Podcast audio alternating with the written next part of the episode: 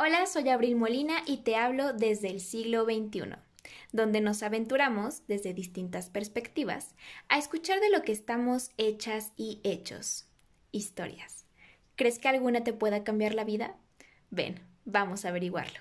Escuchemos lo que el siglo XXI tiene para ti.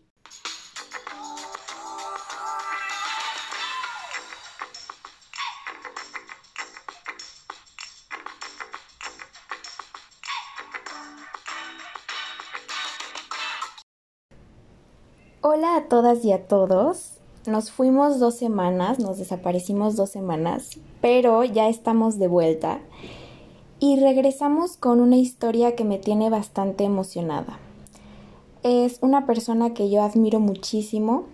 La verdad, cuando, cuando le pedí que participara, aceptó súper abierta, súper dispuesta y yo estaba súper emocionada porque no sabía qué historia me iba a contar.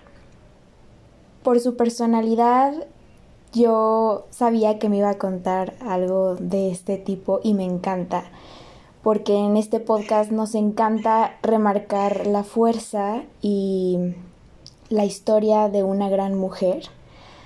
Así que pensando en el contexto que le quería dar a este episodio, no me queda más que cederle el micrófono a nuestra invitada. Hola Abril, espero que estés bien.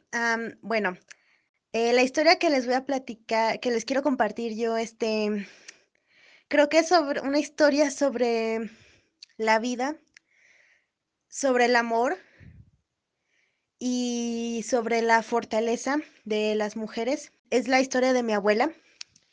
Ella nació en Río Verde en el año de 1932, en una familia muy pobre. Mi bisabuelo fue maestro por muchos años, fue uno de los maestros fundadores de las escuelas rurales que iban dedicadas a la educación de los profesores y pues una infancia pues bastante complicada porque fue la mayor de siete hermanas. La que siguió es, eh, nació 11 meses después de ella. Entonces prácticamente tuvo que, tuvo que crecer muy rápido Tuvo que ser una segunda madre para sus hermanas, tuvo que ser un soporte económico para mis bisabuelos. Ella se fue a vivir con las hermanas de su mamá cuando tenía 11 años, pero la metieron a un internado y este de monjas donde desgraciadamente sufrió abuso de una de las hermanas. Después de eso a los 13 tuvo que salirse de estudiar para poder empezar a trabajar para ayudarle a mi bisabuela a mantener a sus hermanas. Yo sí creo que fue una adolescencia muy dura porque prácticamente no vivió una adolescencia y pues todos aquí, todas aquí sabemos que es una etapa complicada. No, no siempre, no es fácil de llevar aunque tengamos una vida, este, acomodada es una infancia, es una etapa complicada y ella prácticamente tuvo que suprimir esa fase de su vida para poder trabajar, para poder ayudar a sustentar a su familia. No retomó la educación hasta los 21 años. Entró a la secundaria nocturna.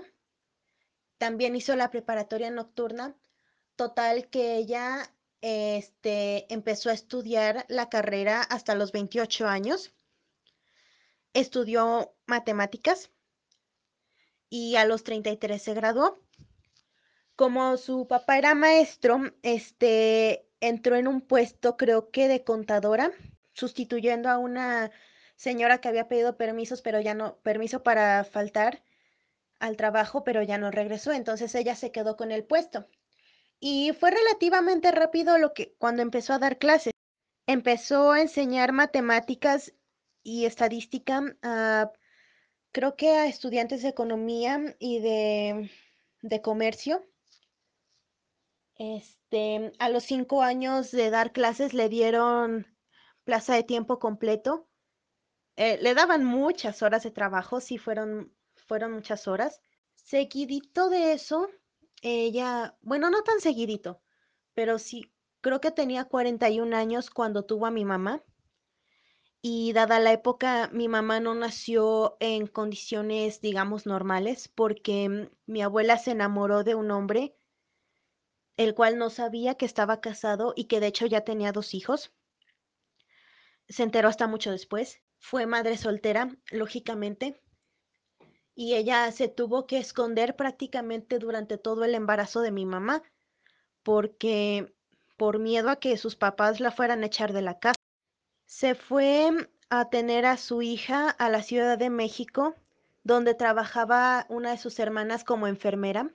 Nunca nos ha platicado muy a fondo, pero yo pienso que debió ser una época terriblemente dura y debió sentirse terriblemente sola, porque por lo que yo he oído parece ser que sus hermanas sí le reprocharon bastante el cómo se embarazó. De hecho, creo que tuvo que decirle a sus papás que mi mamá era adoptada para no arriesgarse. Mis bisabuelos se murieron este, cuando mi mamá era muy pequeña, de haber tenido unos dos años. Sí, creo que fue una madre muy dura por cosas que me ha platicado mi mamá, porque ella siempre ha sido el sostén de esta familia, tanto económicamente como en muchos otros sentidos. Y nunca tuvo como apoyo de sus hermanas, como que se fueron con la finta de verla como la hermana grande, como, como a un roble, como algo irrompible. Y nunca tuvo oportunidades, la misma, las mismas oportunidades que ellas, porque pues tres de sus hermanas estudiaron carreras biomédicas. Eh, la que le en orden de ascendencia, técnicamente la, la que le seguía fue química, su otra hermana enfermera y su tercera hermana fue eh, doctora. Ya cuando llegaron a cierta edad, este sí le hubieran podido ayudar, porque ella de hecho tuvo un par de sueños frustrados. Quería ser doctora o pianista. Pues básicamente esa dureza sí, sí se reflejó en algunos aspectos de mi mamá.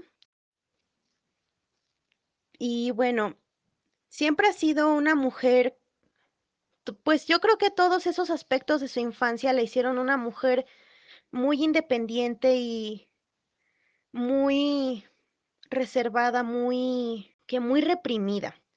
Porque fíjate, cuando mi mamá tenía 15 años, eh, mi abuela se enfermó de cáncer, de cáncer de útero. Por suerte no, no, no fue algo muy grave, al menos en este tipo de enfermedades, claro. se lo detectaron rápido, la operaron muy rápido, pero sí fue una época en que mi mamá me dijo, cuando me platicó, me dijo que ella pensó que se iba a morir por, que su mamá se iba a morir por la depresión tan fuerte que tuvo. Pero me dijo que aún así ella nunca le contó que había estado enferma de cáncer. Creo que sí debió ser un, una época dura para mi abuela, la, adolescencia de mi mamá, porque dos años después ella se vino para Aguascalientes teniendo 17 años porque quería estudiar medicina veterinaria, una carrera que no se daba en San Luis Potosí en ese entonces.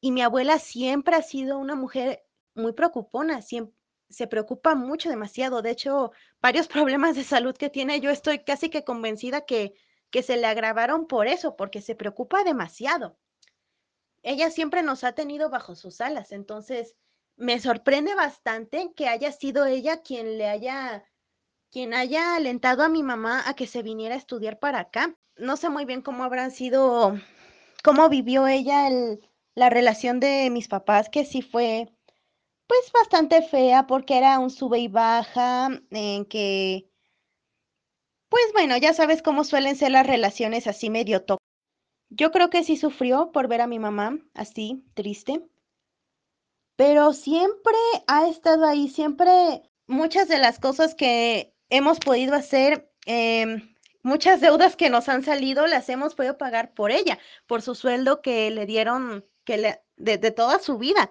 No sé cuándo habrá sido que su hermana, este, la que le llevaba 11 meses, eh, se empezó a enfermar pero sí creo que fue una época dura para ella, porque pues siendo así tan reservada con sus emociones, teniendo tan poco desarrollo en la inteligencia emocional, ella se sintió muy mal porque se enojaba con mi, con mi otra abuela por estar enferma, cuando todos sabemos que pues es normal que cuando convives con un enfermo crónico que está grave, es muy normal sentir sentimientos de ese estilo, cansarse, enojarse con la persona, pero pues ella nunca tuvo la oportunidad de desarrollarse en ese aspecto y sí, sí le costó bastante. Yo, yo a día de hoy me sorprendo porque todavía hay cosas que ella se reprocha.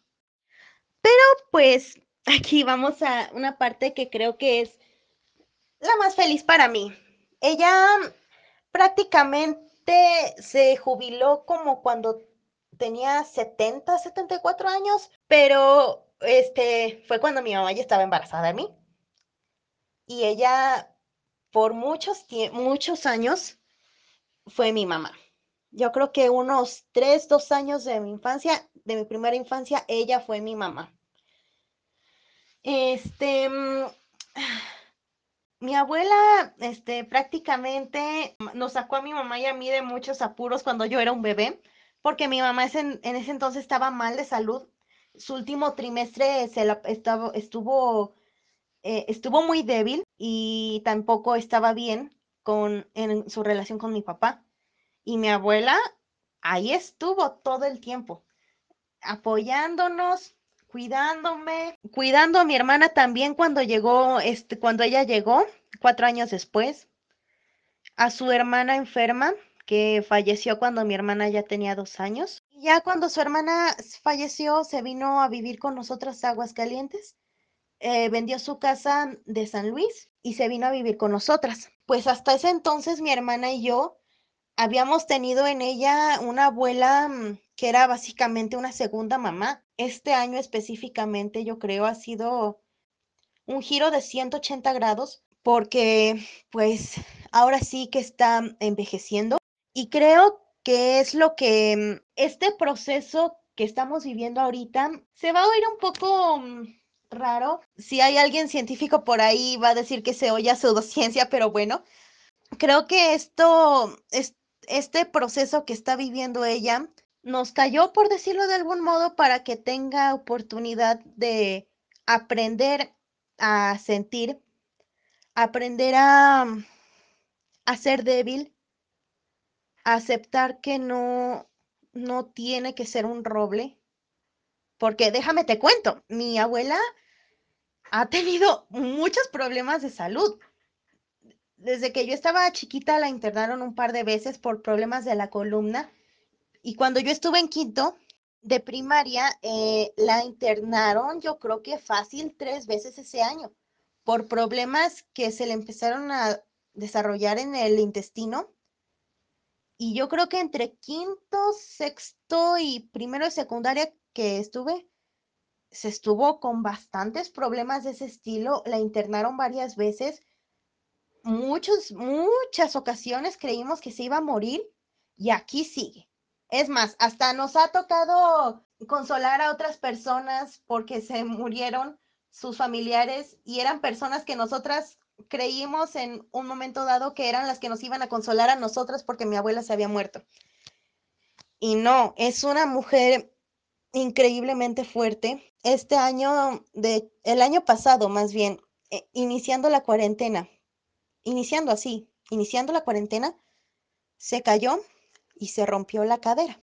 Y a todo esto hay que sumarle que ella ya no ve desde hace mucho tiempo. Todo este proceso que te digo de, del envejecimiento como tal, porque nos han dicho muchas personas que ella está mucho mejor de lo que estaría cualquier otra persona de su edad, tiene 89 años. Y que pues es como que ahora nos toca devolverle el favor de cuidarla y de arroparla, básicamente hacer todo lo que ella ha hecho estos años. Pero sí ha sido difícil porque yo creo que la gran mayoría de los años de mi vida y, y también mi mamá, de los de mi mamá, ella desde que empezó a, desde que entró en la tercera edad, básicamente, ella nunca calificó como lo que se dice ser una anciana, porque estaba muy bien de salud. No se diga, ahí subiendo y bajando con mi hermana y conmigo. Esto es una oportunidad para que ella aprenda a ser más libre en cuanto a sus emociones y aprenda a ser cuidada y que no tiene que ser una piedra que no puede demostrar debilidad o enojo o, o frustraciones por cosas que quiso hacer y no pudo. Y yo por eso quería compartir esta historia, porque me parece que mi abuela, junto con mi mamá, una persona que describe a la perfección lo que es ser una mujer. Es de las personas más fuertes, más inteligentes y más valientes que yo he conocido. Y bueno, creo que su historia nos enseña que no, que puedes, que hayas tenido una vida difícil y sueños frustrados, pero que eso no es impedimento para disfrutar de las cosas que se te van poniendo en camino, de cambiar tus metas según lo que te va poniendo la vida y por supuesto de ser feliz. Muchas gracias por invitarme y bueno, pues ahí nos vemos. Muchas gracias. ¿Qué te pareció la historia de hoy? A mí me dejó boca abierta, a pesar de que existen varios testimonios de gente que tiene vidas muy difíciles, esta en específico me encantó y me encantó el hecho de remarcar la fuerza de una mujer, de también remarcar el hecho de que se vale ser vulnerable y no tenemos que estar fuertes y ser rocas todo el tiempo, ser robles todo el tiempo. En fin, espero que que te haya invitado a reflexionar sobre todo los privilegios que tenemos en el siglo XXI, pero mm, sobre todo el reconocer a todas esas personas por las que estamos hoy aquí, a todas esas personas que lucharon, que trabajaron para que nosotros pudiéramos tener una vida mejor, pudiéramos tener lo que tenemos hasta el día de hoy. Y nunca olvidarlas, esta vez no solamente tendremos una pregunta del día, me gustaría meter dos. ¿Te permites ser vulnerable? ¿Permites a los demás ser vulnerables? Decir, ¿sabes qué? Estoy cansada, estoy cansado. Necesito llorar, necesito gritar, necesito descansar para poder seguir. Y la segunda, que más que una pregunta es una invitación, a agradecer a todas esas personas que tenemos cerca de nosotros e incluso a las que ya no tenemos cerca. Agradecer por todo lo que hacen día a día, por ese coraje, esa valentía de querer un cambio, de querer progresar y sobre todo de querer un mundo mejor para nosotros. Agradecer y remarcar la fuerza que tienen y su lucha y todo lo que han hecho para que el día de hoy tengamos los privilegios que tenemos y tengamos las cosas y los medios que tenemos. Esto ha sido todo por hoy. Espero que te haya gustado el episodio tanto como a mí. Recuerda que si te gustó la historia, no olvides de compartirla en todas tus redes sociales. Mándasela a esa persona que le quieres agradecer por estar contigo, por luchar contigo, por crecer contigo. Y nos vemos el próximo viernes. Esto fue Siglo XXI conmigo. Abril Molina. Chao.